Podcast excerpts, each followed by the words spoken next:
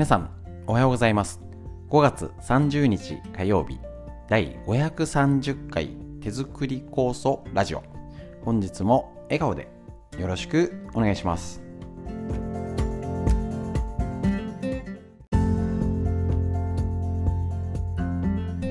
こちら手作り酵素ラジオは埼玉県本庄市にあります芦沢治療院よりお届けしております。私の母親が手作り酵素を始めて35年以上経ちまして北海道帯広市にあります。十勝金星社。川村文夫先生に長年ご指導をいただいておりまして家族で酵素を飲み治療院ということで酵素の勉強会指導の方をしているんですけれどもえー、っとですねコロナ禍を経ましていろいろなやり方の挑戦してスタートしたのがこのラジオですね。耳から聞くということで大変、えっとね、家事しながら作業しながら移動中に聞けるということで大変喜ばれております。ね、あの動画だともう分かりやすいんですけどね、全部取られちゃいますからね。ですので、えっ、と、こちら、フリーでお話しする話と脳のこと、ね、勉強のこととかですね、みんな知りたい東洋医学の知恵ということのラインナップで今お届けしております。手作り酵素一辺倒っていうよりは、健康なこと家族で聴けるラジオを目指しているので、えーと、と酵素だけじゃなくてね酵素のことも話すけどまあ脳のこと東洋医学の知恵とかちょっと人に教えたくなるようなシェアできる中身を心がけてやっておりますのでぜひ一緒に、えーと、聞いていただいたりえこれ知ってたみたいなね、あのー、友達に教えて、えーと、情報をねあの外に出すことでアウトプット脳が活性化しますのでそのネタとしてもぜひご活用ください。ということで、えーと本日ですねまた短い時間ですけれどもよろしく。お願いします。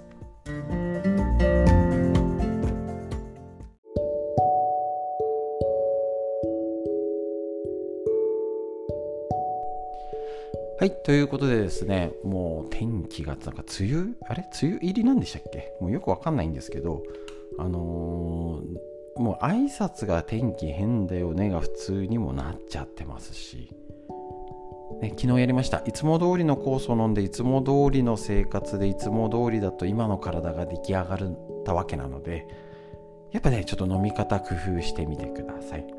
でちょっとねこれ梅を多めに作るとか秋の時にまた多めに作るをぜひちょっとね自信も多くてだいぶ心配ですのでぜひねあのー、体のあの備蓄も含めて気をつけてください。でちょっといろいろ体調不良の方も続出しているので、えーと、今日ですねあのまたこの酵素の使い方の基本に戻ろうということで一般的なネタよりもちょっと酵素のことを、あの気をつけて話そうかなと思いまして今日はですね昨日飲み方今日塗り方結構ね頭痛とか耳鳴りめまい頭の辺の症状目の疲れとかねそういうのに出てる方もね多いんじゃないかと思います、えっと、酵素を塗るっていう感覚。ねこれもともとそうなんですけどあの結構体に何塗ったらいいですかとか皮膚がねあの弱い方とかねアトピーの方とかいるんであの一番いいのは食べれるものですよって言ってるんですよね。ねステロイドとか別にあの使わなきゃいけない場合場面もあるんですけど基本の普段使いはなるべく口にできるもの。だから甘酒とか油ももちろんいいしですね。手作り酵素もいいよと。ただ今の子ね特にちっちゃい子は結構あのー、過剰反応もしたりするのであのパッチテストみたいにね一部酵素も塗ってみて過剰反応出ないかは最近はね確認した方がいいと思います。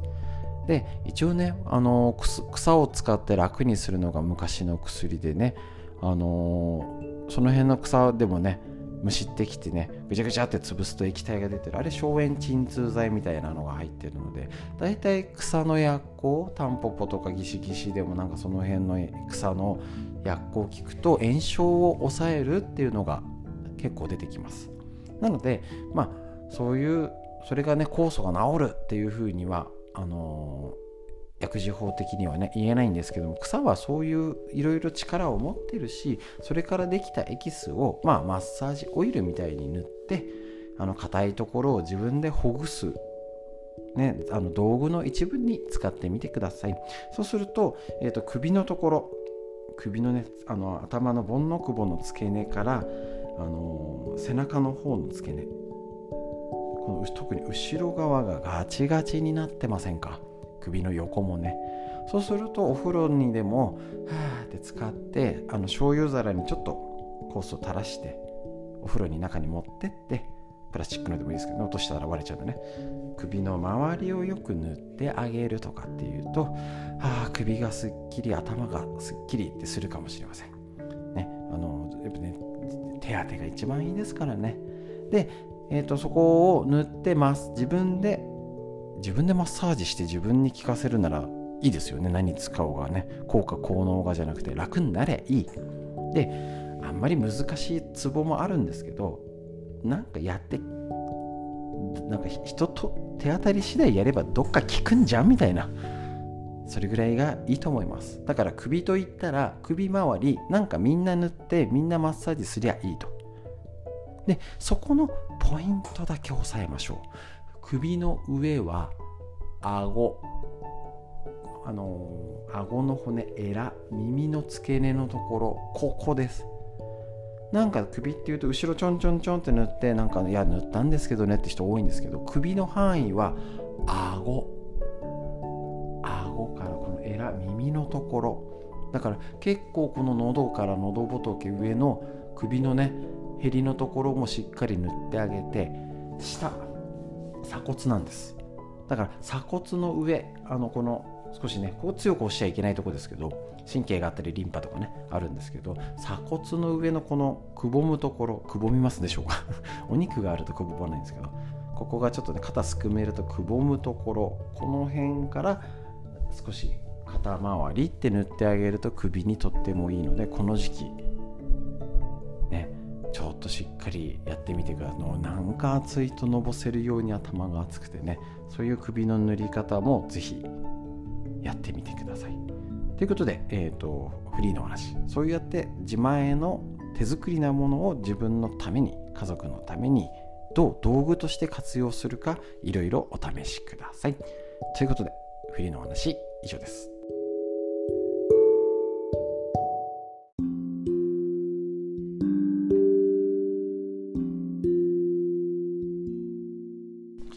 続いて脳のこと。40歳から始める脳の老化を防ぐ習慣和田秀樹先生のディスカバー形式よりこちらからお届けして、えーと、勉強脳のことチェックしていきましょう。40代以降の脳について知っておくのは、えーと、40代から衰える場所の確認。前頭葉が萎縮しセロトニンが不足し動脈硬化、ね、体だけじゃなくて脳もなるし男性ホルモンの減少。することで元気がないとか意欲ねあのー、がなくなって憂鬱感や集中力が欠けたりとかするよ記憶の低下になるよ、ね、かといって急にね家族の名前が忘れちゃうほどにはならないんですよ。そんな今なもう衰えてるところコロナでだいぶ衰えただれだろう脳のこと一緒に対策していきましょう。今日はお金を使う時には使う。前回もお金の話でしたね。現役時代は子どもの教育費やマイホームローンに追われてまたリタイア後には年金生活になることから節約しなくてはと多くの人が考えがちです。しかし長年ルーティンの生活を作り送り続けた上にそれでなくても閉じこもりがちなリタイア後にもただひたすら節約生活では脳の出力系前頭葉が刺激するされるチャンスはなくなってしまいます。つまりコロナ禍でこういう刺激が減っちゃったって見方をちゃんとできてるかどうかです。あの余分なお金を使って浪費しろっていう意味ではありません。余裕がないからこそ限られたお金しか入ってこないからこそその限られた資金をどう使えば自分自身や家族がハッピーになれるのか。それを前頭葉全開で考えるのです。もしその結果を素晴らしく満足できればそれが前頭葉には何よりのご褒美。ますます張り切って働いてくれるようになり脳を若く保つことができる。脳にもいいしあれですかね今時はもうただお金は貯金しようっていう時代じゃないですからね。ねもうそんな利子もつかないしねあのー、子供とかねある程度大きくなればもう逆に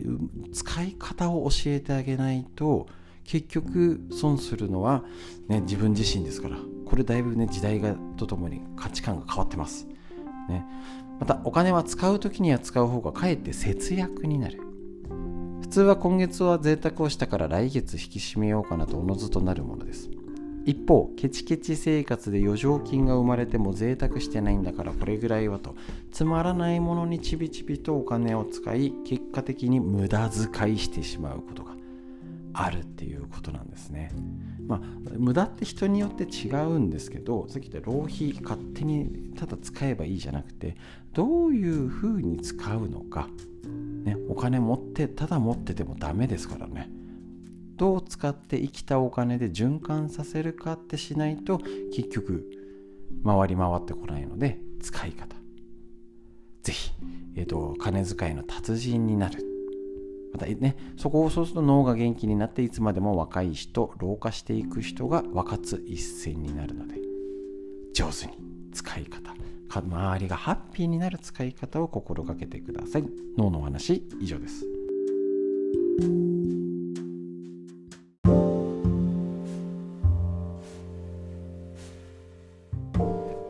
てみんな知りたい東洋医学の知恵。緑薬品漢方堂の毎日漢方。体と心をいたわる365のコツ。夏目社より出てるこちらの、ね、桜井大輔先生の本よりとっても勉強になりますので一個一個見ていきましょう。今日のページ。消化器系の弱りは肌のたるみにつながるんですって。時中医学では非胃腸系まあざっくり胃腸。消化系ですね。で作られるエネルギーには内臓や筋肉を重力に逆らって上に引っ張り正しい位置に収めるという働き何だったっけな常連修練なんだっけなんかね。って考えられてるんですよ。そうなんですだから上に引っ張り上げるっていうんですよ。ねこれ面白い東洋医学独特。胃もたれ下痢難便が続いている吹き出物が多い食欲がないという人は胃腸系が弱っているサインです。そういった症状のある方は重力に逆らう力が弱まってるわけですから結局肌がたるむ皮膚が下に下がるって考えるんですね。面白いですね。でもあながちですよね多分。お腹を抱えて姿勢に前かがみになってどんどん顔のやしみやしわがたるみなどがつながっていく。これは東洋医学独特で面白いですね。胃腸系は脂っこいもの味の濃いもの体温より冷たいもの生のもの砂糖たっぷりの甘いもの過剰な水分で弱るのでそれらの摂取が多い人はご注意ください。また今ねもうだって4月から暑い冷たい食べ物冷やし中華ね食べ物も冷たいしお蕎麦屋さん行ったって氷水出てくるしね冷たいものをもう何ですかもう半年ぐらい取る生活が普通になってます。そりゃ冷えるし何もしてなくても体が弱るしおかしいよね。っていうでしょうがないような環境が増えております。でさらにコロナ。なのでこの胃腸系を整えて美容にもつながるっていうのはとっても大事。ですしやっぱりこれ前かがみより胃が胃がきついとねキリキリしちゃうと前かがみになるじゃないですか。これを胸をね元気なポーズってできて胸をね開けられるっていうような環境。作るのも大事かもしれません。胸が開けないって方はみぞおちのところに酵素を塗って上向き元気なポーズできるようにしてみてください。東洋医学の知恵以上です。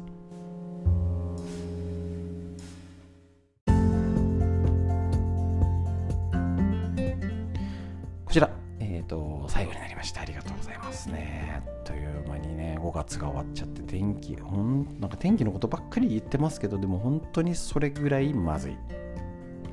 気をつけましょう。で、えっと、6月15日に池袋でストレッチ、えっと、セミナーということで、これみんなでね、ワイワイストレッチセミナーストレッチやって、あの朝のライブ配信ではお伝えしない、もっと聞く方法をやります。ただ、ライブ配信しないで、なるべく参加者のと一緒にやり取りできるの楽しみにしておりますので、よろしくお願いします。また6月25日にですね、えっと、健康を考える会、またやりましてですね、えっと、高澤社長を呼んでやります。機関講座ということでやらせてもらってちょっと俺がね糖尿病についての解説をちょっとしますのでよろしくお願いいたしますそれでは、えーと、最後深呼吸ですしっかり息吸って吐いて肩回して背中を回してしっかり息吸って吐いて素敵な一日が始まりました。皆さんにとってより良い一日になりますように。本日も最後までお聴きくださいましてありがとうございました。